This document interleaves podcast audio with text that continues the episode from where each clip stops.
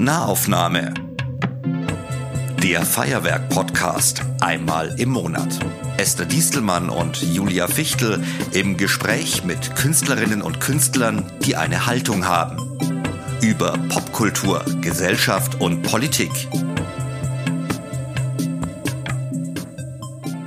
Herzlich willkommen zur 27. Folge der Nahaufnahme. Mein Name ist Esther Diestelmann von Radio Feuerwerk. Und ich bin Julia Fichtel von der Feuerwerk Fachstelle Pop.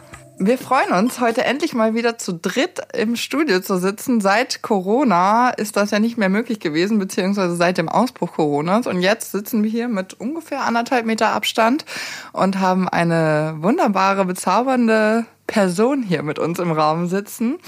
Um, das ist die Cosma Joy. Herzlich willkommen. Hi, ich freue mich sehr, hier zu sein.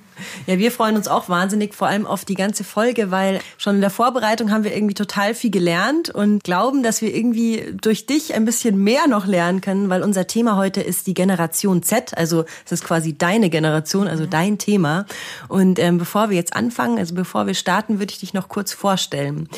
Cosma Joy ist deutsch-britische Singer-Songwriterin aus München. Sie ist im Februar 2001 geboren, kennt also die letzten zwei Jahrtausende nur aus zweiter Hand. Mit 16 hat sie beschlossen, Musik zu ihrem Beruf zu machen, verließ die Schule nach der 10. Klasse, veröffentlichte eine EP namens Baby I'm a Dreamer, produzierte eine Single und das feministische Videoprojekt At 17, a Janice Ian Cover. Da können wir später noch drüber reden. Ähm, genau, sie hat Künstlerinnen wie Tom Modell und Tom Walker supported, war bei der Puls Startrampe und beim Puls Festival 2018 hat sie bemerkenswerterweise mit dem Münchner Rundfunkorchester performt. Cosma macht sich viele Gedanken, so haben wir den Eindruck, über ihre Generation, über sich und natürlich auch so um die Umwelt in jedem Sinne. Da haben wir dich eben eingeladen und freuen uns schon total auf die Unterhaltung mit dir. Danke, danke, dass du da bist. Echt danke, super. dass ihr mich hier habt. Warst du mit der Vorstellung so einverstanden? Absolut, ja. Ich höre mich sehr cool an, so wie du es beschreibst irgendwie. Ja, du bist cool. Sehr aktiv. Ja. Das würde ich auch so sagen. Das ist der Grund, warum du hier bist. Ich habe mich, als wir 2001 gelesen haben, das ist für mich tatsächlich, weil ich habe schon viele Menschen eingestellt und immer wenn ich die Lebensläufe anschaue und die, die Geburtsdaten 2001 sind, das ist für mich mich ein total krasses äh, Gefühl, weil 2001 war, ähm, also der Mauerfall war mein erstes politisches äh, wirklich ja Erwachen oder sagen wir mal realisieren, dass es Politik gibt, glaube ich. Und äh, der 11. September 2001 ähm, wo ich mich noch genau erinnern kann, dass ich aus der Schule kam und dachte, das ist ein Actionfilm, der gerade läuft. Und auf einmal war mir klar, dass das kein Actionfilm ist. Dann habe ich voller Panik meine Mutter angerufen und meine Mutter sagte zu mir, ja, das ist eure Kuba-Krise, die ihr gerade mitbekommt. Und es hat sich auch in meiner Weltsicht sehr viel verändert seit äh, 2001. Das ist jetzt die Zeit, in der du auf die Welt gekommen bist. Wann ist dir denn eigentlich klar geworden, dass 9-11 stattgefunden hat? Kannst du dich daran erinnern? Nicht so wirklich. Es ist eigentlich so eine omnipräsente Sache einfach in den letzten Jahren gewesen, schätze ich. Ähm, und für mich hat es sich immer etwas weiter weg angefühlt, weil ich erst in den Teenagerjahren angefangen habe, wirklich zu reflektieren, dass es eine Welt außerhalb von meiner Wohnung gibt und in meinem kleinen Viertel in der Au. Und ähm, aber ja, es ist irgendwie, dadurch, dass ich ein Baby damals war, ähm, war es irgendwie natürlich kein so präsenter Moment und danach war es einfach immer etwas, was passiert ist. Ich habe mir immer vorgestellt, dass man dann irgendwann in der Schule, im Schulunterricht das dann mal lernt. Oder ist das einfach etwas schon, was davor, weil man eben in einer Familie sozialisiert ist, wo irgendwann auch über Politik gesprochen wird, dass es da schon dann das erste Mal gefallen ist. Ich, ich konnte mir das jetzt irgendwie so gar nicht vorstellen, wie man dieses historische Erlebnis dann, wie man dann davon erfahren hat in deiner Generation? Ja, ich glaube, es war einfach mal ein generelles Gesprächsthema. Ich meine, ich kenne die Welt davor nicht. Insofern kann ich es nicht wirklich mit was anderem vergleichen. Aber ja, und in der Schule muss ich sagen, war ich äh, nicht sehr präsent, ähm, mental oder tatsächlich. Deswegen weiß ich gar nicht. Wir haben bestimmt drüber geredet. Weißt mhm. du noch, was du an 9-11 gemacht hast? Auf jeden Fall. Also das ist, das ist, glaube ich, tatsächlich in unserer Generation Y sind wir, Generation Y. Ähm, so, also ich war daheim mit zwei Freundinnen, weiß auch noch genau mit welchen. Und meine Schwester ist die Treppe runtergelaufen. Ah, ihr müsst den Fernseher anmachen. Und wir so, was, was ist passiert? Also nicht im Internet nachgucken oder so. also, was, Fernseher, okay. Ähm, und ähm, ja, das hat man total wahrgenommen, was dadurch passiert ist. Und im Lesen über deine Generation ist eben in eurer Zeitspanne Spanne bisher noch nicht so ein einschneidendes Erlebnis oder ein einschneidendes politisches Event im negativen Sinne gewesen, was eben so prägend ist wie für uns 9-11. Hm. Das ist vielleicht auch eine Frage, weil irgendwie, ähm, also ich meine, Fridays for Future, sowas haben wir nicht erlebt. So eine Politisierung der, der Gesellschaft. Und also ich habe das Gefühl tatsächlich im Austausch mit, äh, mit deiner Generation sehr häufig, dass ihr eigentlich viel politischer seid als, also ich wurde es, weil ich beim Studium angefangen habe. Also ich habe halt Politik studiert, aber ich glaube nicht, dass der Gros, wenn man nicht klassisch ultra links war, äh, so wahnsinnig politisch war. Und bei euch habe ich das Gefühl, dass es wirklich eher ein gesamtgesellschaftliches Verhalten ist, weil man einfach ein Bewusstsein hat für mhm. zum Beispiel den Klimawandel. Ja. Wie, wie, wie siehst du das? Ich habe gemerkt, dass vor allem nachdem Trump gewählt wurde, da was passiert ist, wo Leute verstanden haben, oh wow, sowas Absurdes kann passieren. Das, und dann ist diese riesige Rechtswelle passiert überall in der Welt und Menschen in Deutschland, ich meine, es gibt immer noch Leute in Deutschland, die absolut wahnsinnige Weltsichten haben und Hass gegenüber anderen Menschen. Ähm, und ich habe mich immer aufgehalten in meinem Freundeskreis mit Leuten, die links sind und die Alternativos waren, wie man es nennen würde.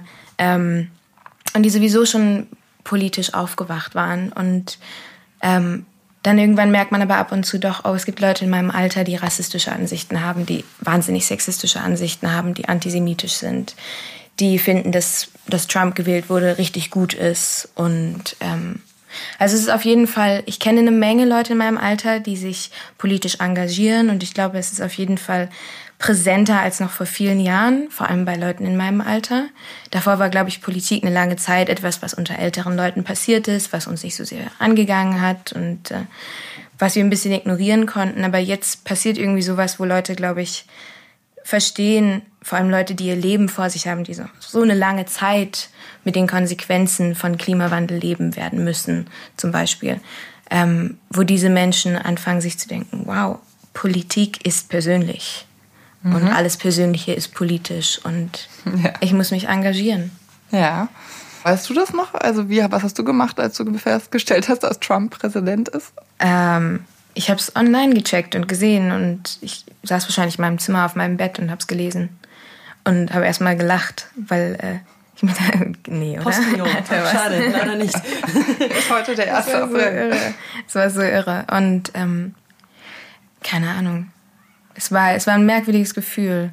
Und er ist immer noch Präsident. Und äh, wer weiß, was mit den Neuwahlen passiert. Und äh, der Albtraum geht irgendwie immer weiter. Habt ihr darüber dann in der Schule zum Beispiel gesprochen?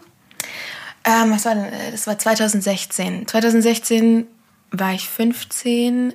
Da war ich schon gar nicht mehr interessiert an der Schule. Und dann mit 16, 2017 bin ich aus der Schule raus.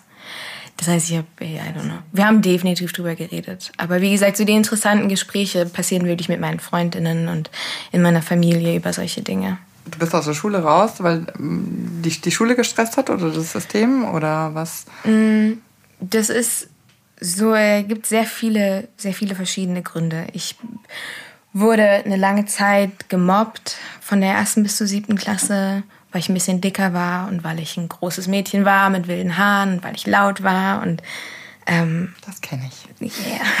und ich glaube, damit wussten irgendwie wieder die LehrerInnen, wie sie damit umgehen sollen. Und gleichzeitig war das, glaube ich, eine Bedrohung für kleine Jungs auch. Und die dachten sich dann, dann machen wir mal die Cosme hier klein und dann sind wir die großen, starken Männer. Und ähm, irgendwann habe ich mich dann sehr klein gefühlt und hatte sehr wenig Selbstwertgefühl und ähm, hatte irgendwie kein Interesse mehr in der Schule, weil ich gemerkt habe, LehrerInnen verteidigen mich nicht, beschützen mich nicht. Die Schüler sind irgendwie scheiße zu mir, die Mitschüler, manche, nicht alle natürlich. Ähm, und ähm, der Moment, in dem du irgendwie verstehst, ein System interessiert sich nicht für dich und wie es dir geht, hast du das Interesse daran verloren, in dem System zu funktionieren. Du willst aus dem System raus. Und ähm, ich war dann, dann hat das Mobbing aufgehört und dann war ich noch für drei Jahre in der Schule und das war dann letztendlich besser, weil natürlich auch kleine Jungs und Mädchen, die mobben, die wachsen da raus, die verstehen irgendwann, dass es nicht korrekt ist. Und ähm, ich war aber trotzdem immer Außenseiterin und ähm, dann irgendwann habe ich, meine Schwester hat Abitur gemacht und meine Schwester macht Film und ähm, wusste, dass sie Film studieren möchte und dass sie dafür ein Abitur braucht und hat aber irgendwann zu mir gesagt, Cosma, ein Abitur wird nichts für dich sein, da wirst du keinen Spaß haben, mach das nicht. Und meine Mutter, die selber auch sehr, äh, auch einen ganz selbstgemachten Weg hat einfach in ihrem Leben, hat gesagt, ja, ich unterstütze dich da. Und dann habe ich nach der 10. aufgehört. Ähm, und seitdem fühle ich mich irgendwie wieder gut über mich selber. Das heißt, es war absolut die richtige Entscheidung. Und genau. Da war dir dein Talent aber auch schon bewusst, oder? Du wusstest schon, dass du singen kannst. Das war nicht mein Problem. Ich wusste nicht, was für ein Talent ich habe. Du konntest nicht singen? Nee, auf gar keinen Fall. Deswegen wusste ich auch nicht, wie man aus diesem Mobbing rauskommen soll. Mhm. Bei mir fing es im Kindergarten an und es hörte auf, als ich 14 war. Also das war sehr, sehr lange. Und das war auch mit, ähm, also wirklich Psychoterror mit ermorden meine Tiere und meine Schwester angreifen und in mein Haus einbrechen. Und aus den gleichen Gründen übrigens, die du gerade erwähnt hattest, man ist halt einfach ein, eine, eigentlich eine starke Person mhm. und das äh, widerstrebt denjenigen, die schwach sind. Weil man wird ja die Andersartigkeit, also das ist ähm, auch im Nachhinein ähm, eine große Erkenntnis. Die Menschen sind ja so unglücklich, dass sie dich in ihr Unglück mit reinreißen wollen. Mhm. Sie können es ja kaum ertragen, dass du sozusagen ja eigentlich als die Karotte durch das Leben läuft, wie es sonst sein könnte. Ne? Man, man könnte ja eigentlich einfach sein selbstbestimmten Zeug machen und mhm. irgendwie nicht der Masse hinterherlaufen. Aber ähm, ja, das war ein kurzer Einblick in mein Mobbing. Ja, scheiße. Aber ich bin weiter auf der Schule geblieben und bei mir kam Gott sei Dank in der Teenagerzeit die Erlösung durch. Mhm. also ich bin hetero und ähm, die hübschen Boys standen irgendwann auf mich und das war hilfreich. Weil dann wollten natürlich auch die Mädchen mit mir zu tun haben.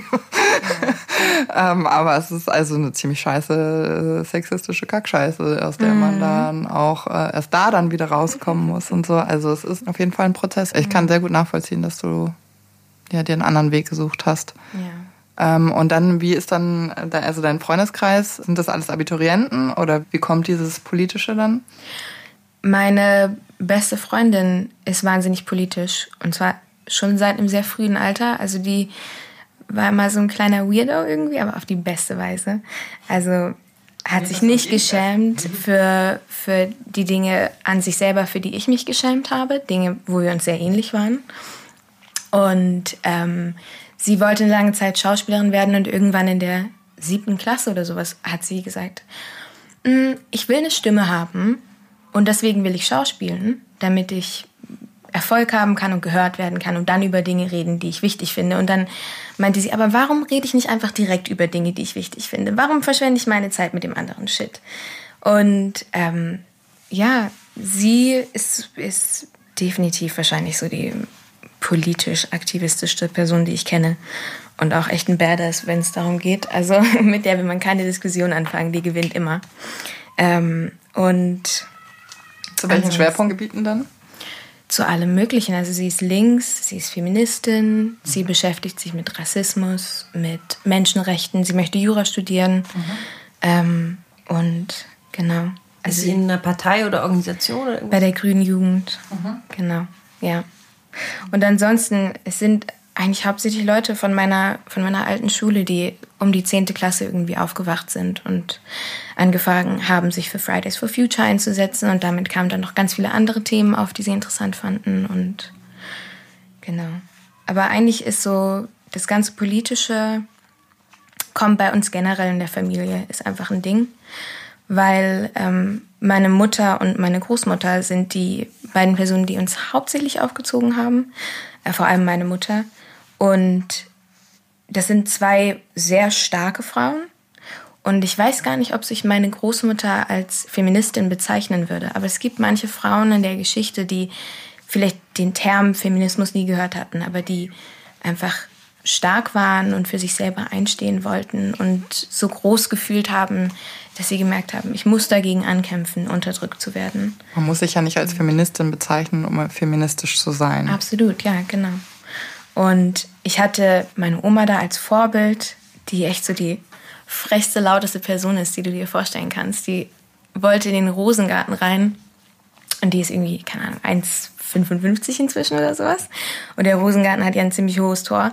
Und sie steht davor und sieht, Rosengarten hat geschlossen. Nee, nee, ich will da rein. Und sie ist über das Tor gesprungen. du bist 88, was? oh mein Gott.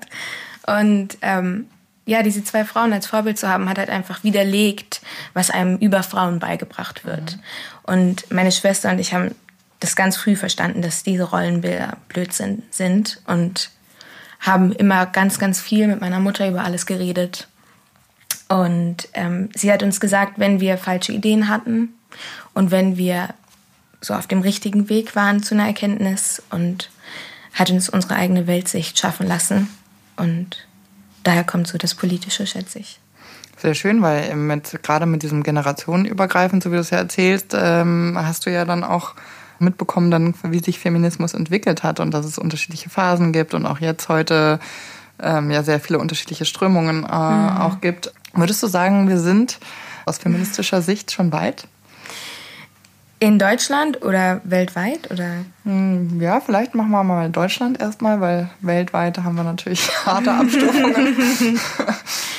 ich glaube, es gibt wahnsinnig viele Frauen, die feministisch orientiert sind und die für sich selber einstehen und die stark sind. Und ähm, Feminismus, die feministische Theorie ist auf jeden Fall weit. Aber in Deutschland, wenn es um Gleichberechtigung geht, ist noch viel zu machen.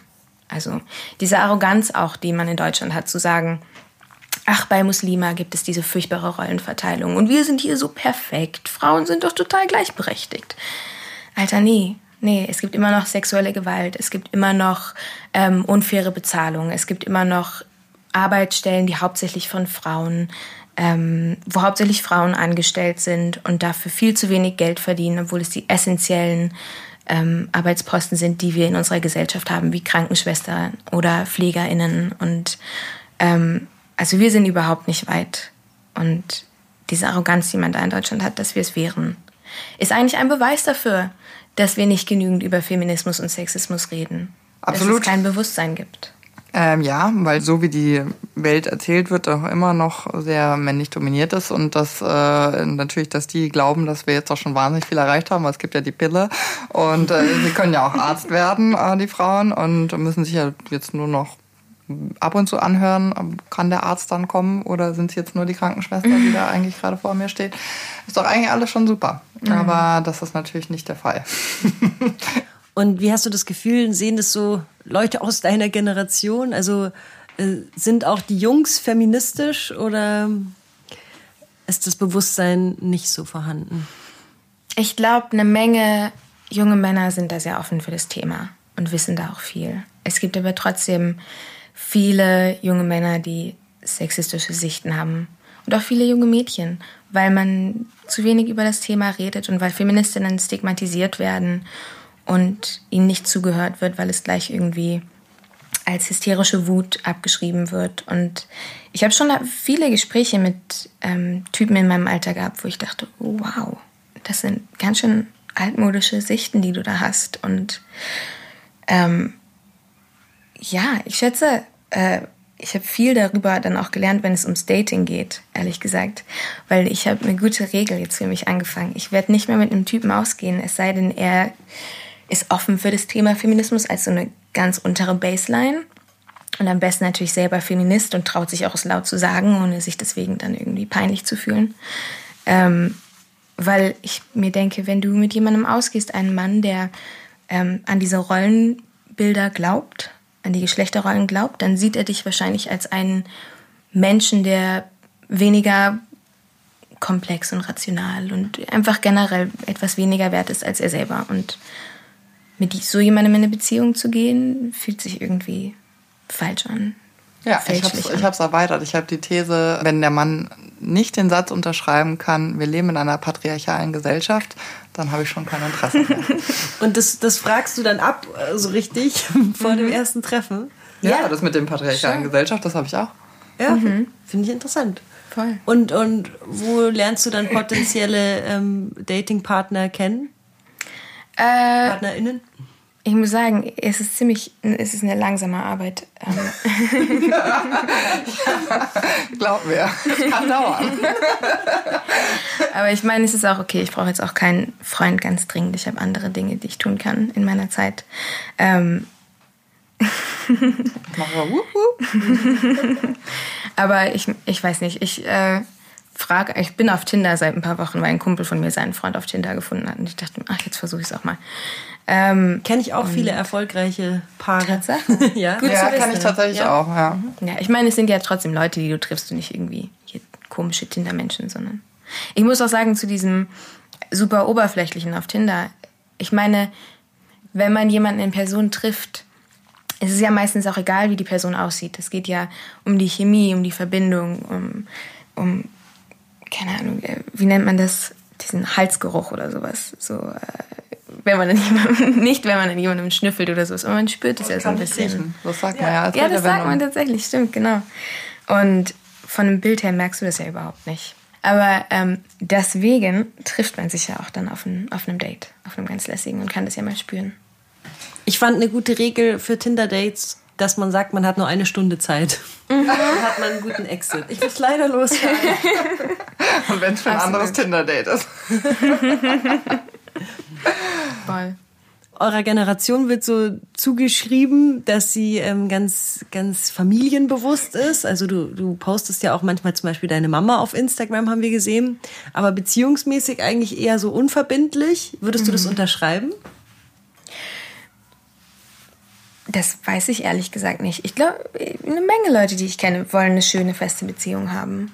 Ähm, aber ja, ich, dieses super lässige Miteinander zusammen sein wird auf jeden Fall auch immer mehr ein Thema. Je mehr man sich von der traditionellen Ehebindung wegbewegt und vor allem, vielleicht ist das auch wieder was Feministisches, wenn man sagt, Frauen sind nicht mehr davon abhängig, einen Mann zu finden sowohl nicht mehr mental, indem sie sagen, ich brauche das, um mich zu vervollständigen, ich brauche ein Kind, um mich zu vervollständigen, aber auch einfach finanziell und wirtschaftlich. Also ja, ich schätze schon. Ich schätze, das Lockere wird immer, immer präsenter, beliebter. Ich weiß nicht, ja. Ja, man nimmt es halt eher in Kauf, würde ich sagen, weil ich Genau. meine, man hat ja alles andere. Ne? Also so würde ich es jetzt auch bei mir beschreiben. Ich bin 35 und äh, ähm, dachte, denke mir so, okay, wenn, ähm, also nicht für jeden Preis, ne? Also wenn, dann muss da wirklich ein richtig, richtig doller Mann ankommen, damit ich äh, so verrückt bin, um mich irgendwie in vielen Punkten eher in eine Abhängigkeit zu begeben, als ich es jemals sein müsste. Ne? Also das ähm, Ist auch die Frage, ist eine Scheißbeziehung besser als gar keine Beziehung oder das gleiche wie gar keine Beziehung? Also eine Scheißbeziehung ist immer eine Scheißbeziehung, die sollte man lassen. Ganz einfach. Eine Scheißbeziehung Ja. wird auch keine Kein gute Mensch. Beziehung. Nein.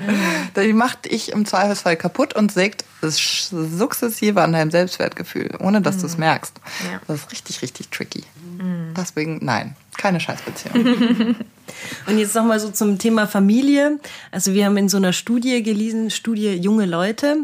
Ich fand interessant, was unsere Generation für Vorbilder definiert. Und zwar an erster Stelle kein Vorbild, also unsere Generation Y. Zweite, an zweiter Stelle ich. Und an dritter Stelle erst Mama und Papa. Und deine Generation Z, die ähm, definiert auf jeden Fall Mama, Papa oder die Eltern als Vorbild. Schön. Fühlst du dich da mit, ist das deiner Realität entsprechend? Schon, ja? Würdest du deine Mama auch als eine deiner besten Freundinnen bezeichnen? Oder? Absolut. Witzig. So wahrscheinlich die beste Freundin. Ja? Ja. Weil sie dich so unfassbar gut kennt und du ihr so bedingungslos vertraust. Und es gab Erzählst du ihr auch alles? Und Jetzt so auch Sexträume und sowas, ja, ja.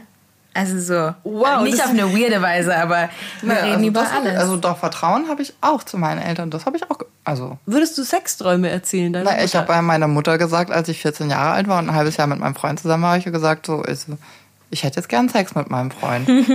und dann hat meine Mutter gesagt, alles klar, dann fahren wir jetzt zum Frauenarzt und verschreiben dir die Pille. Aber ich meine, warum auch nicht? Ne? Sex ist so eine persönliche Sache und es ist deine Mutter. Warum nicht mit der darüber sprechen? Warum Aber- nicht ein paar gute Tipps dir abholen und mit jemandem reden, die dir vertraut und der du vertraust? Ich finde das äh, total interessant. Also ich liebe meine Mutter und wir haben auch wirklich ein gutes Verhältnis. Ich, ich habe aber noch nie mit ihr über Sex geredet. Das ist auch ganz weit weg, habe ich das Gefühl.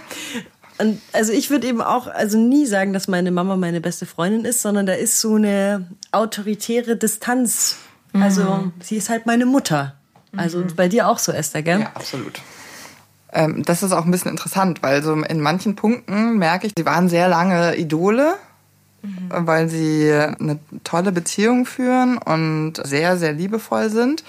Aber die waren nie meine, also es war nicht meine Gang. So, also das war, das ist die eine, ist die, ist, ist die Family äh, und dann gibt's die Chosen Family und mhm. äh, mit der, mit denen teilte ich dann alles und wenn ich dann irgendwelche Erkenntnisse und Schlüsse gezogen habe, dann habe ich die denen präsentiert. Mhm. Okay. Also, aber das Vertrauensverhältnis war schon so, dass ich äh, alles erzählt habe.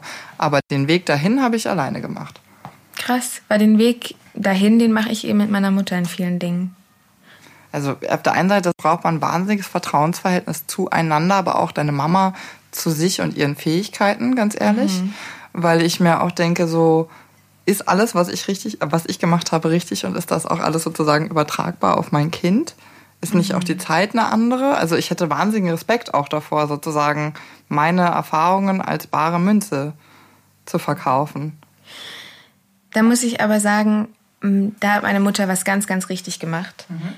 Und zwar hat sie mir erzählt, dass sie hat ja zuerst meine Schwester Mascha gehabt und hat Mascha angeguckt und sich gedacht, wow. Keine Ahnung, was sich meine Mutter gedacht hat. Sie war so, wow, ein echtes, ein, ein Mensch mit einer ganzen Welt von Gedanken und Persönlichkeit. Und hat die ganze Baby-Aufziehsache irgendwie hingekriegt und war dann drei Jahre später, später nochmal schwanger und dann war ich auf die Welt gekommen, bei uns im Wohnzimmer auf der Couch und in der Wohnung, wo ich immer noch wohne. Ähm, und ähm, hat mich im Arm gehalten und hat mich angeguckt und sie erzählt mir, dass ihr Gedanke war, wow, das ist eine komplett andere Person als Mascha. Komplett mit ihrer eigenen Gefühlswelt und ihrer eigenen Persönlichkeit. Und das war für sie so präsent, als ich noch ein kleiner Wurm war, ähm, wer ich war oder wer ich sein würde. Ähm, und meine Mutter kommt aus einer Familie, wo, glaube ich, viel die eigene Vorstellung von Kinder haben auf sie übertragen wurde, wo sie nicht so sehr gesehen wurde. Und sie hat uns immer gesehen und uns Raum gelassen, wir selbst zu sein und unsere eigenen Gefühlswelten sammeln. Sie waren nie autoritär. Wir sind super unautoritär aufgewachsen. Wir alle essen mit den Füßen auf dem Tisch und den Tellern im Schoß und ähm, machen eigentlich so, was wir möchten. Ähm, aber halt nicht so Anarchie, sondern einfach Freiheit. Und ja, sie hat uns einfach gesehen für wer wir sind und anerkannt, dass wir wissen, was wir wollen und wissen, zu einem gewissen Grad, was wir bestimmt auch brauchen und auf uns gehört und war aufmerksam. Ist das auch einer der Gründe, warum du deine Mama so viel teilst auf deinem Instagram, dass du, weil du so nah zu ihr bist? Oder ist es ist, ist sie deine Inspiration? Oder, weiß nicht, ich fand es schon äh, schön, also da, das auf deinem Instagram zu sehen. Ja, auf jeden Fall, weil ich ihr so nah bin, weil sie Teil von meinem Leben ist, Teil von meinem täglichen Leben. Sie weckt mich morgens auf, weil mein Wecker nicht funktioniert. Ähm, also im Sinne von, er funktioniert, aber ich höre nicht auf ihn. Und dann kommt die Mama klopfen. Und ich verbringe irgendwie jeden Tag mit ihr. Wir wohnen zusammen. Wir haben ähnliche Angewohnheiten. Sie ist immer da. Und Hast du auch, ähm, hast du vor, auszuziehen? Nein. Weil das war zum Beispiel mit 19 bei mir völlig klar. Wenn ich Abi habe, ziehe ich aus. Ich will ausziehen, ja ja, ja. Ich habe das Gefühl, ich bin ein bisschen ähm, ein Nesthäkchen. Meine Schwester ist sehr selbstständig.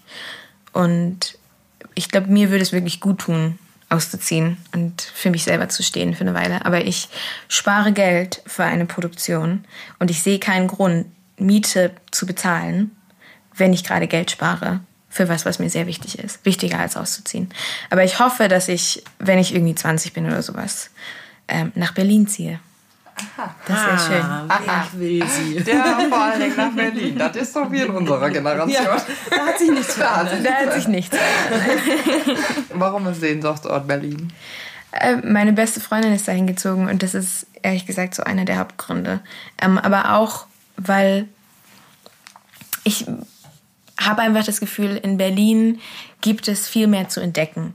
München ist so schön, aber München fühlt sich oft an, als wäre es nur die Oberfläche und darunter existiert nicht wirklich viel. Es gibt nicht so viel Kunst und Musik, die irgendwie underground passiert, die du entdecken kannst und finden kannst und abenteuerliche Dinge machen kannst. Es ist ein schöner Ort, um aufzuwachsen, aber ich glaube für die 20er, für jemanden, der schon immer je gelebt hat, vielleicht ein bisschen gefühlt klein. Und in Berlin fühlt es sich oft so an, ich war irgendwie 20 Mal dort inzwischen wegen Konzerten und sowas. Ähm, und es fühlt sich immer an, als würde das, was mir hier fehlt, dort plötzlich in seinen Platz fallen, in mir selber. Es gibt einfach so viel zu erleben. Du kannst einfach auf dem Fahrrad draußen unterwegs sein und neue Dinge sehen. Vielleicht ist es auch die Neuheit, die ich in Berlin suche und dass es davon so viel gibt. Du hast vorhin was Interessantes gesagt, und zwar, dass du dich eigentlich noch wie ein Kind fühlst. Mhm. Hat das was damit zu tun, dass du noch nicht ausziehen wollen würdest, auch weil du dich noch zu jung in Anführungsstrichen fühlst? Oder? Es ist mehr so die Realisation, dass ich wahnsinnig jung bin. Ich meine, das mal laut zu sagen, ich bin 19. Ich bin noch nicht mal in meinen 20er Jahren. Ich finde, Leute, die 22 sind, immer noch sehr jung. Und davon bin ich drei Jahre entfernt. Und ich bin gerade fertig mit der Schule. Ich fange an, natürlich so einen normalen Schlafrhythmus zu haben, weil meine Pubertät endlich vorbei ist. Und das passiert auch erst seit ein paar Monaten.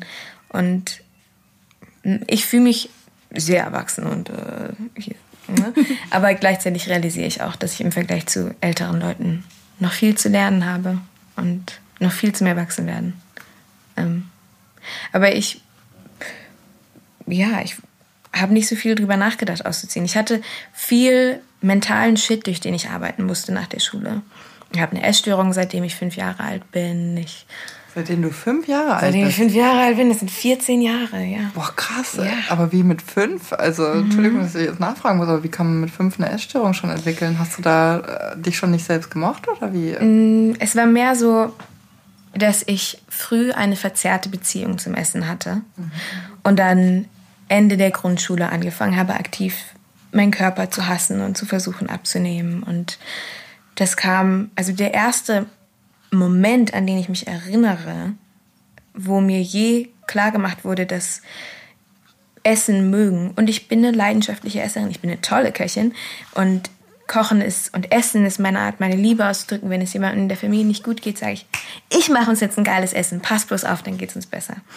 Und es war auch als Kind schon so. Und ich habe immer viel gegessen ähm, und war aber nie dick. Aber dann hat eine Kindergärtnerin, die ungesund übergewichtig war, die tatsächlich Diabetes hatte, die damit gekämpft hat, hat sie mir gesagt, Cosma, heute isst du mit mir mal nur eine halbe Portion Mittagessen.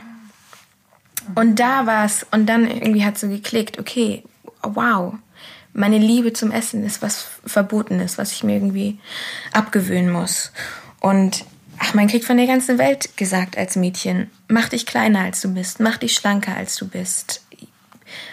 Und es sind so viele Faktoren, die zu einer Essstörung führen. Und ich habe auch keine Bulimie oder sowas. Ich habe äh, krampfhafte Fixierung auf meinen Körper und auf Essen gehabt und intensives Diät machen und dann bingen, bingen, bingen. Ähm, und trotzdem eine scheiß Essstörung, ehrlich gesagt. Ja, und, voll. Ähm, Klingt sehr. Also, ich meine, ich, ich kenne ehrlich gesagt nur Bulimie und Magersucht in meinem Umfeld sehr gut. Mhm. Das ist ja voll viel. Also es nimmt so krass viel Raum einfach ein. Es nimmt so viel Raum ein. Also ja, weil Essen halt so ja, Tag omnipräsent ist. Ne? Also dreimal am Tag eigentlich macht man das. Ja, genau. Krass. Okay. War auch einer der Gründe, warum ich aus der Schule gegangen bin. Wahrscheinlich der Hauptgrund. Also wenn es nicht für die Essstörung gewesen wäre, hätte ich vielleicht ein Abitur. Aber was. Die Aussage muss man erstmal stehen lassen. Ähm, ähm, und hat das eine Realität? Also du sitzt gerade vor mir und du bist eine wunderschöne Frau. Es gibt nicht einen einzigen Gramm, der an dir zu viel ist. Ich verstehe nicht, wann hast du dann Erkenntnisse darüber gehabt, dass dein Körper vielleicht doch okay ist? Oder hast du super da viel dann nochmal abgenommen? Oder wie ist dieser Prozess gewesen? Ich hatte wahnsinnig niedriges Selbstwertgefühl während der Schule, deswegen. Und habe dann eben die Schule verlassen. Und in der 10. Klasse hat es einen Höhepunkt gehabt, weil wir mit der Klasse an den See gefahren sind und die Idee davon, vor den Jungs, die mich gemobbt haben, in einem Badeanzug stehen zu müssen, war so ein absoluter Horrortrip für mich, dass ich davor ein halbes Jahr lang Diät gemacht habe, Diät gemacht, kein Zucker, kein Fett, kein Salz, keine Kohlenhydrate, kein Gluten, was bleibt üblich? Ein Stück Gurke ohne irgendwas, weißt du? Ähm, und dann bin ich aus der Schule rausgegangen und bin irgendwie in der echten Welt angekommen gefühlt und habe gemerkt, ich hatte auch Depressionen während der Schulzeit. Ähm, und irgendwann hat meine Mutter dann zu mir gesagt, hör mal, ich helfe dir damit jetzt. Ich helfe dir damit. Und dann hat sie angefangen, mir zu sagen, jetzt isst du und so viel isst du und dann isst du und das isst du und jetzt lässt du deinem Magen Zeit, um zu verdauen, jetzt isst du nichts und jetzt gibt es Abendessen etc. Und das hat dieses, ich meine Essstörung ist äh, eine Kontrollzwangsstörung. Mhm. Und das hat mir die Kontrolle aus den Händen genommen. Und dann ganz, ganz langsam habe ich aufgehört zu bingen. Über ein Jahr hinweg. Und dann irgendwann stand ich da und war so, vor einem Jahr habe ich das letzte Mal gebinged. Oh mein Gott. Und ich glaube, diesen Oktober werden es drei oder vier Jahre sein, komplett ohne Binge-Anfall. Oder Diät machen oder irgendwas was echt heftig ist, aber ich habe immer noch die Essstörung. Ich hab, wach jeden Morgen auf, heute inklusive, und habe erstmal eine kleine Panikattacke darüber, wie mein Körper aussieht. Und ähm, ja, I don't know. Aber hast du das Gefühl, die Kindergärtnerin, die hat irgendwie einfach blöde Sachen in dir ausgelöst, aber ist das auch was, was du dadurch, dass du nur mit digitalen Medien quasi so aufgewachsen bist, das so viel gesehen hast, wie man aussehen soll? Oder was war so das Wichtigste, was dir die Überzeugung gegeben hat, dass du falsch bist? Okay, das ist jetzt ein längerer Gedanke. Und zwar ist es diese Schönheitskultur, die wir haben. Und es ist, wenn wir es mal nur auf die Medien beschränken, weil es gibt natürlich auch noch ganz andere Faktoren.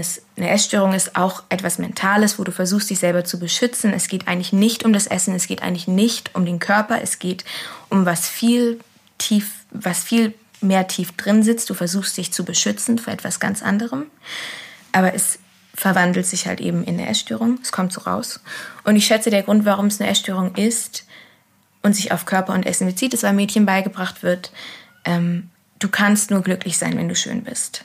Du kannst nur Sex haben, du kannst nur soziales Ansehen haben, Freundinnen haben, du kannst nur Liebe erleben, ähm, wenn du schön bist. Und in Filmen, nehmen wir mal Filme, nehmen wir Highschool-Filme, die spezifisch kreiert sind für Leute, die in der Schule sind.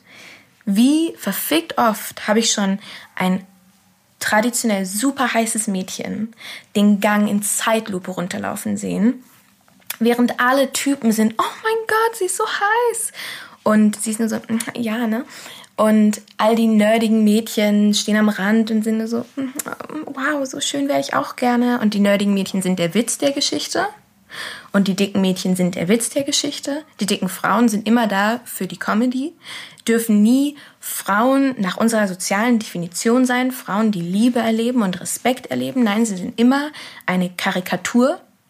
Und die schlanken, attraktiven Frauen nach unserem, nach unserem traditionellen nach unserer Idee von Attraktivität, das sind diejenigen, die die Dinge erleben, die wir alle als Menschen erleben wollen. Respekt, Freundschaft, Liebe.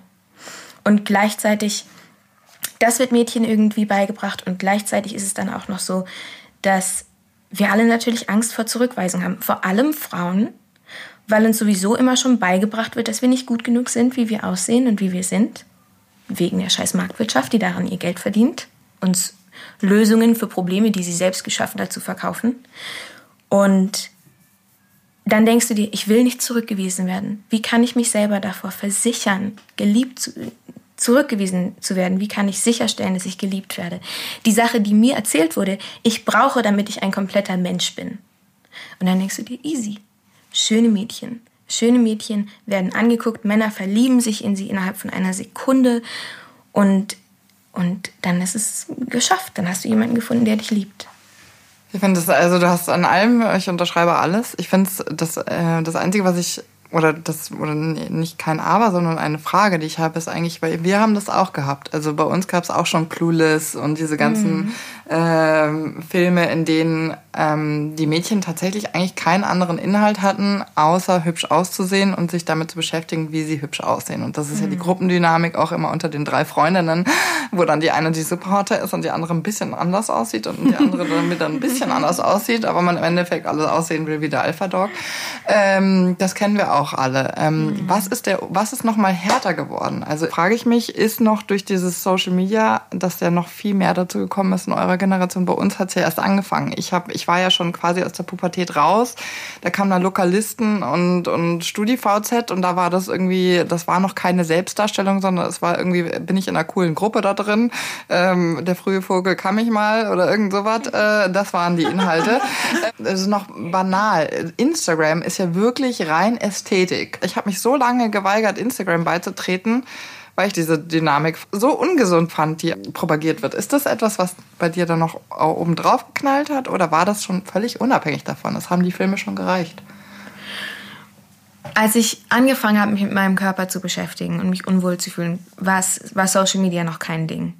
Und inzwischen, also ich glaube, die, die Art, wie wir mit Instagram umgehen, die Art, wie Leute daran Geld verdienen, Models zu sein auf Instagram zum Beispiel, ist ja eher eine neuere Sache. Ja. Und wenn man als junges Mädchen solchen Accounts folgt und sich diese Mädchen als Vorbild nimmt, ich kann nicht wirklich analysieren, was es mental macht. Ich glaube, das hat einen ähnlichen Effekt wie diese Filme, wo du dir einfach denkst, wow, dieses Mädchen ist wunderschön. Und natürlich haben Jungs, die das sowas sehen, haben, werden selber in die Position gestellt, wo sie schöne Frauen betrachten können.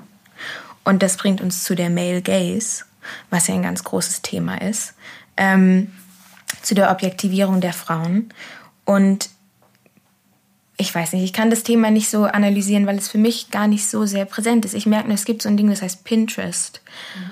Und da, ich mag das ich mag diese App, weil ich meine ganzen Dekorationsideen und sowas darauf abspeichere. Aber wie oft ich schon ein Foto von einfach nur einem Bauch, wo man die Rippen sehen kann, gesehen habe. Und das ist dann was, was sich Leute als Ästhetik abspeichern. Und ich erinnere mich an mich selber, wie ich eine Zeit lang, als ich 15 war oder sowas, ähm, mir an meine Wand Bilder geklebt habe von Frauen mit absolut außergewöhnlich schlanken Körpern mhm. und sie angeguckt habe und mir gesagt, so wirst du aussehen, du wirst jetzt trainieren, du wirst Diät machen, so wirst du aussehen. Und ich stelle mir vor, dass Instagram wahrscheinlich diesen Gedankenprozess fördert. Hast du solchen Profilen auch gefolgt auf Instagram oder? Nein, nie. So? nee. nie. Mhm. Das hat ja schon die Poster gereicht, offensichtlich. Mhm. Da sind ja wahnsinnig viele Ähnlichkeiten dann ja eigentlich bei uns in unserer Generation. Also quasi, ich meine, wir hatten mhm. auch die Bravo-Poster. Ich fand es lustig, weil es gab irgendwie so eine kurze Phase starker Frauen, als ich Teenager war. Das so die Spice Girls zum Beispiel, das waren mal Mädels. Also auch wenn man das aus heutiger Perspektive, genauso wie Sex in the City aus heutiger Perspektive ultra unfeministisch ist, waren das aber damals für mich so Dinge, so, wow, hier werden gerade Türen für mich geöffnet. Mhm. Ich kann jetzt auf einmal sehr viel Sport machen oder ich kann auf, weiß nicht, also ich kann mich mit anderen Dingen beschäftigen als nur meiner, meinem Gesicht ja. und meiner, wie ist meine Taille geformt und mhm. wie groß ist mein Körbchen, weil ich kam aus dieser Zeit, meine Sozialisierung aus der Baywatch-Zeit, wo ja wirklich nur, also du warst nicht, deswegen musste, wollte ich unbedingt mir meine Brüste operieren lassen, weil ich dachte so, um Gottes Willen, ja. Ich dachte, wie kann man denn jemals, ähm, also ich meine, mit meinen mit meinen Mäusefäustchen, was will ich da machen, ja? Also ich meine, die haben alle riesen Euter. Und dann gibt's dann so einen Seitenhieb von irgendeinem Onkel an irgendeinem Tisch, der dann sagt, ja, die ist aber schon nur sehr kleine. Äh, und dann sitzt du da und denkst dir so, ähm, was soll ich machen? Okay, dann halt eine Operation. Das Gute war, und das ist eben das, was ich mich frage, ist, weil, wie gesagt, ich habe auch, ich, ich höre viele Schnittmengen, auch dieses Mobbing und so weiter und so fort. Warum kam bei dir nicht irgendwann der Punkt, so wie bei mir, Scheiß drauf, ich mache es halt alles alleine. ich habe keine Freundinnen, weil alle sind scheiße zu mir. Das Einzige, was ich hatte, war meine Familie zu einem gewissen mhm. Zeitpunkt. Und die haben mir so viel Kraft und die Selbstliebe gegeben, dass ich mir gedacht habe, okay, ja, dann mache ich es halt alles alleine. Hm. Bei mir gab es den Moment. Alle Dinge, die ich jetzt benutze in meiner Arbeit und die ich jeden Tag mache, habe ich mir selbst beigebracht und habe auf die Schule geschissen. Ähm, und der kam nur drei Jahre später dann als bei mir, oder? Weil ich war 14. Wie alt warst du? Ich war. Oh, ich war bestimmt auch um das Alter rum. Mhm. Vielleicht auch sogar noch jünger. I don't know. Also gegen den Anfang der Gymnasiumszeit auf jeden Fall kam dieser Moment. Das war natürlich auch schwierig, ne? weil man als Mädchen, vor allem in diesem Alter, so von der zweiten, vielleicht bis zur siebten, achten Klasse maybe, ähm, sind die Jungs die coolen Kids. Mhm. Und die Mädels können nur zu den coolen Kids gehören, wenn sie attraktiv sind, wenn die Jungs sie toll finden. Und da geht so viel Solidarität unter Mädchen, geht einfach verloren. Ja. Wenn, ich meine, ich war befreundet mit ein paar Mädels, die zu den coolen Mädels gehört haben und ich war wirklich die uncoolste Person in der Klasse. Und die haben mit den Jungs, die mich jeden Tag mir das Herz gebrochen haben, mit den Dingen, die sie gesagt haben, haben sie so gefake dated. Mhm. Und irgendwann hatte ich dann natürlich auch diese Mentalität, die man dann sich aneignet, davon, dass es einen Unterschied gibt zwischen coolen Kindern und uncoolen Kindern. Und dass ich zu den coolen Kindern gehören wollte, damit diese Mobberei endlich aufhört. Und dadurch hatte ich nur Freundinnen, die nicht zu mir gestanden haben. Freundinnen, die ich nicht als, die keine echte Verbindung waren. Und dann irgendwann habe ich mir gedacht, fuck it, Stimmt, da gab es diesen Moment. In der neunten Klasse. da habe ich einen Kumpel von mir, der war immer ein kleiner Weirdo, der ist jetzt einer der coolsten Menschen, den ich kenne. Der hat mir was sehr Persönliches über sich selber gesagt. Und dann sind wir sehr gute Freundinnen geworden. Und dann hatte ich den ersten richtigen Freund seit Jahren. Und dann habe ich gemerkt, oh, die coolen Leute, das ist eine Lektion fürs Leben. Die coolen Leute sind die, die verstehen, dass liebevoll sein und respektvoll sein wichtig ist. Und die Leute, die denken, es gibt Menschen, die sind weniger wert als sie selber, die sind uncool, die kannst du einfach, die können sich ficken gehen. Die haben einfach missverstanden, worum es geht. Ja. Ja. Nichts auszusetzen mit dieser Aussage. Ich kann vielleicht noch eine Sache aber sagen zu den Menschen, über die ich rede, die gemobbt haben, etc. Alle Leute wachsen natürlich raus. Und alle Leute verstehen natürlich irgendwann, was sie gemacht haben. Und reflektieren und sind keine schlechten Menschen. Manche Kinder missverstehen einfach, was los ist. Und also das ist jetzt auch nicht, um zu sagen, dass es Leute gibt, die Arschlöcher sind und andere Leute, die Opfer sind, sondern es zu sagen, würde ich in Teilen unterschreiben. Ich, ich habe die Erfahrung gemacht, Mobben machst du eigentlich aus einem Opferstatus heraus. Dir mhm. geht es nicht gut. Irgendetwas ist schief. Sonst würdest du nicht das Bedürfnis haben, einen anderen Menschen kleiner zu machen, als er ist. Sonst würdest du dich davon nicht bedroht fühlen. Und ich habe lustigerweise auch Jahre später, wirklich, also ich spreche von den späten Zwanzigern, wo Menschen aus dieser Zeit zu mir herkamen und gesagt haben, es tut mir so leid, was ich getan habe. Mhm. Ich habe noch folgende Jahre damit verbracht, um damit überhaupt klarzukommen, was ich dir angetan getan habe. So. Da habe ich in meinem Kopf auch verstanden, ach du meine Güte, bei mir ist dieser Prozess vorbei gewesen, eigentlich als ich meine Freiheit von euch hatte, mhm. als ihr aufgehört habt. Ja. Da konnte ich dann endlich sein, wer ich bin und da gab es dann nicht mehr so Gegenwind. Das heißt, ich hatte noch viel mehr, viel mehr, viel mehr. Aber es war vorbei. Ab dem Tag, wo es vorbei war. Und für sie mhm. ging es da erst los das, was ich sagen will, ist, es gibt für jeden immer einen Tag, an dem du dich entscheiden kannst, dein Leben anders zu leben. Mhm. Und du kannst immer noch in deiner Selbstreflexion irgendwann auf die Seite kommen, okay, so möchte ich mein Leben nicht mehr leben und ich möchte auch solche Aggressionen nicht weitergeben. Aber das ist die ernüchternde Erkenntnis, es gibt noch sehr viele Menschen, die werden das nie tun. Das stimmt. Und auch, um das mal auf was genaueres zu bringen. Ich glaube, Jungs fühlen sich zum Opfer gemacht von dem Konzept Maskulinität. Ich glaube, ihnen wird ihre Emotionalität, ihre Kindheit auf vielen Leveln geraubt, indem sie keine Pussys sein dürfen und indem sie starke große Männer sein müssen und indem sie alles, was in ihnen selber als traditionell weiblich gilt, von sich abstoßen müssen, um Männer zu bekommen, müssen sie natürlich auch Mädchen von sich stoßen. Und ähm, ich meine, dann entsteht Frauenhass. Das ist das Problem. Da, ich denke, dass es so die Wurzel von vieler Mobberei ist. Das Konzept Maskulinität und sich zu versuchen, als dies zu etablieren und Dinge in dir selber von dir wegzustoßen und die Menschen, die diese Dinge repräsentieren, Frauen, ähm, dann auch klein zu machen. Die Unfreiheit, die wir auf unserer Seite erlebt haben als Frau, nicht teilhaben zu dürfen an allem, ist jetzt etwas, was andersrum den Männern passiert, weil sie diese ganzen Konzepte noch nicht durchbrochen haben in dieser Art und Weise, mhm. wie wir jetzt Emanzipation versuchen zu leben, seit vielleicht jetzt eben unseren Großmüttern. Es gibt natürlich auch noch eine Handvoll dann davor, aber das war es dann auch schon. Mhm. Und diese Prozesse finden nur in sehr kleinem Rahmen für Männer auch statt. Und das mhm. ist natürlich eine Katastrophe. Ja, aber da würde ich auch gerne noch was dazu sagen. Und zwar gibt es einen, es gibt eine Frau, ich habe ihren Namen vergessen, die hat die Vagina-Monologe mhm. geschrieben und die hat einen wunderschönen Text bei TED vorgetragen. Der heißt ähm, Das Mädchen in dir, The Girl in You oder was auch immer. Äh, oder irgendwie sowas ähnliches. Und sie spricht darüber, wie Männer ihre Intuition, ihre Emotionalität unterdrücken mussten. Und unsere Intuition, unsere Emotionalität ist aber unser bester Indikator dafür, was richtig und falsch ist. Unsere Empathie. Und in, ich habe so ein bisschen diese Theorie, dass all diese Systeme, in denen wir leben, diese Schwarz- und Weiß-Definierungen davon, was richtig und falsch ist, wozu auch Religionen gehören zum Beispiel, sind daraus entstanden, dass man sozusagen runterschreiben musste, das ist falsch und richtig, das ist richtig und das ist falsch, weil man in sich selber die Empathie und die Intuition und die Emotionalität verschlossen hat. Und genau, der, dieser Vortrag handelt davon, wie mächtig diese Attribute sind und wie wertvoll.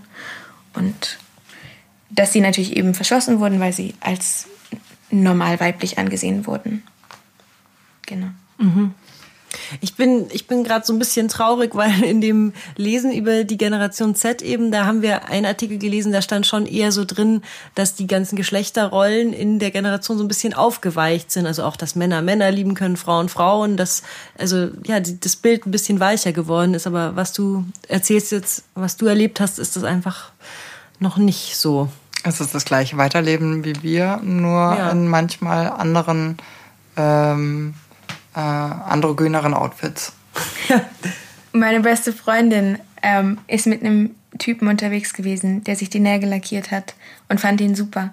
Und am nächsten Morgen ähm, hat eine Freundin zu ihr gesagt, ach, der Typ, der denkt, er hätte das Patriarchat aufgeklärt, weil er sich Nagellack drauf macht. Und das fand ich witzig. Das passt gut zusammen irgendwie. Also die Geschlechterrollen werden aufgeweicht. Nach und nach. Es wird langsam aber sicher ein bisschen besser, aber es gibt eben der grundlegende Frauenhass ist immer noch da. Die toxische Maskulinität ist immer noch da.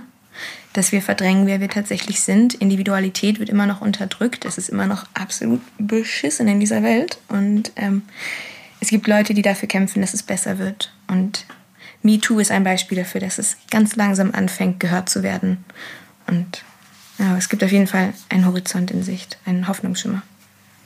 Ja, war nur ein. Es sind Baby Steps. Das ja. sind echt Baby Steps. Ja. Das ist, äh, und äh, auch wenn man sich überlegt, warum MeToo so erfolgreich werden konnte, was davor alles passiert ist, dass es überhaupt das geben muss. Ne? Also ich meine auch, mhm. weiß nicht, jetzt Jeffrey Epstein ist ja einer der großen Namen, die zu MeToo geführt haben. Und ich meine, da gab es einfach schon 20 Jahre vorher erste Klagen gegen ihn mhm. von Frauen, die genau das beschreiben, was passiert ist, als mhm. er jetzt zu Fall gebracht wurde. Und das ist 20 Jahre lang übersehen worden. Das ist unerträglich für mich. Ja, ja. auch das Joko und Klaas Video, was klasse war. Mit aber, aber vor allem denkst du dir, lauter Typen waren dann auch so, wow, mir war gar nicht klar, dass das Thema so präsent und wichtig ist. Und dann habe ich mir gedacht, Frauen reden seit so lange darüber. Frauen sprechen, die Polizei gibt keinen Fick über Vergewaltigung, wissen nicht, wie man damit umgehen soll.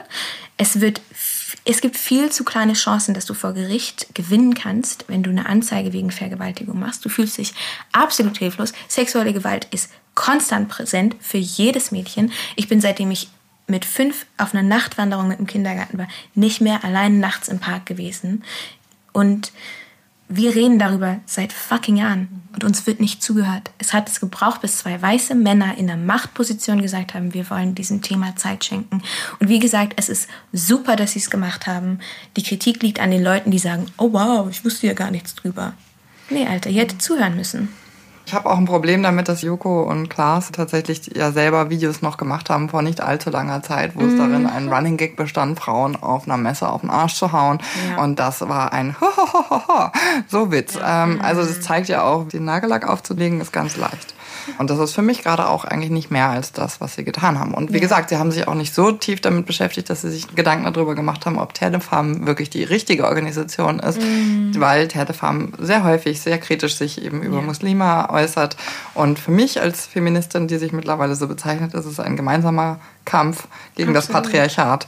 Ungerechtigkeit können wir nur beenden, indem wir zusammenstehen, und zwar alle marginalisierten Gruppen, Voll. obwohl wir mehr als die Hälfte der Menschheit sind. Oh, ich habe noch eine Sache, die ich sagen möchte, unbedingt. Und zwar, das ist mir wichtig, das ist mir nämlich jetzt schon öfters passiert. Jedes Mal, wenn man mit einer neuen Person über Feminismus redet, ist der erste Satz, ich finde Feminismus gut, aber halt nicht diese extremen Feministinnen. Und da denke ich mir jedes Mal, hör mal, mit extremen Feministinnen denken wir an Frauen, die glauben, dass Frauen wichtiger und mehr wert sind als Männer.